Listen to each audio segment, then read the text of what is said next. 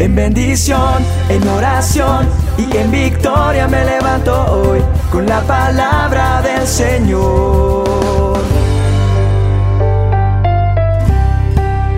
Con William Arana.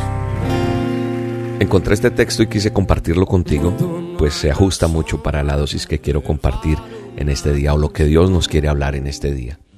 El texto dice así, dice, en la vida uno tiene que mirar en cinco direcciones. Primera, hacia adelante, para saber a dónde vas. Segunda, atrás, para no olvidar de dónde vienes. Tercera, hacia abajo, para fijarte si no estás pisando a alguien en el camino. Cuarta, a los lados, para ver quién te apoya en los momentos difíciles. Y arriba, la quinta, para que recordemos dar gracias por cada bendición recibida.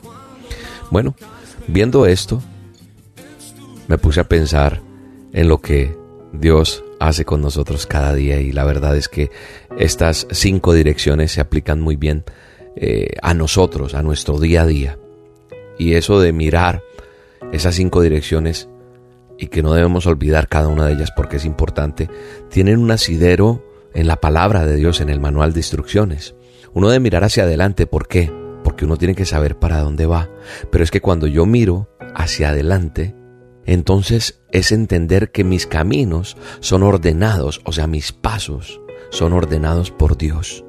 Y entonces me deleito en ese camino y Él se deleita conmigo. Eso dice el Salmo 37, 23. Porque los que son bendecidos por el Señor poseerán la tierra, porque el Señor en Él son ordenados mis pasos y el Señor se deleita en su camino. Qué bonito es eso, ¿cierto? Saber que el Señor se deleita en nuestro camino y dice que cuando caiga no quedará derribado porque el Señor sostiene de su mano aquel al que ama. Y yo sé que Él está deleitándose contigo cuando sabes caminar todos los días, escuchando una dosis, haciendo las olas, orando, teniendo ese devocional diario con Él, ese tiempo con Él. Eso es mirar en la dirección correcta.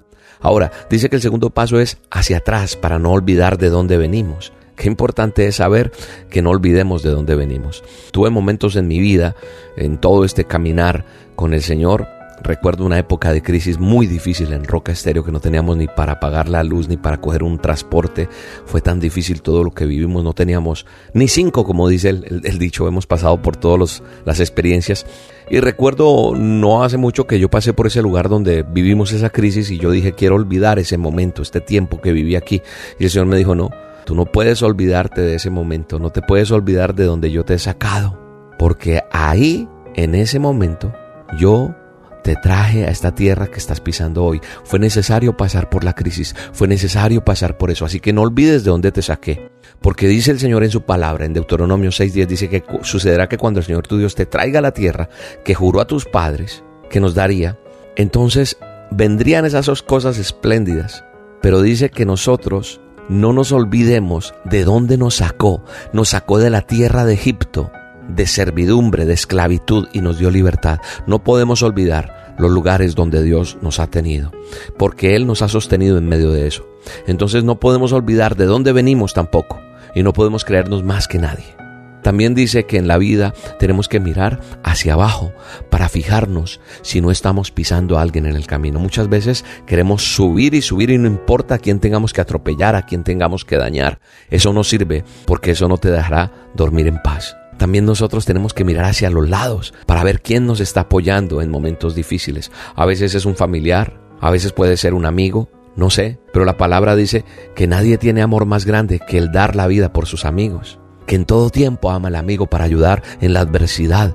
Así que qué bueno los amigos, las familias, esas personas que, que cuentan con el apoyo al lado y lado y que nos sostienen para seguir adelante. Y por último, una dirección que creo es la más importante, no diciendo con esto que las otras no lo sean, hay que mirar hacia arriba siempre.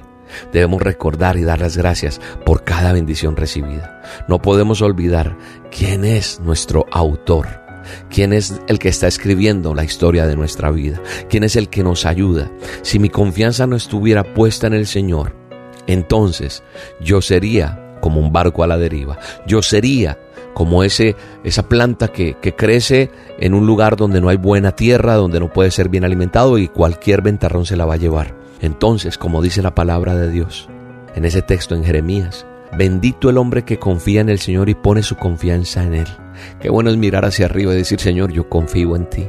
Mi confianza está puesta en ti, porque yo soy ese árbol plantado, dígalo conmigo. Padre, somos árboles plantados junto al agua y extendemos nuestras raíces hacia la corriente. No importa si llega la adversidad, no importa si llega el calor, la tempestad, lo que sea, porque siempre vamos a estar firmes.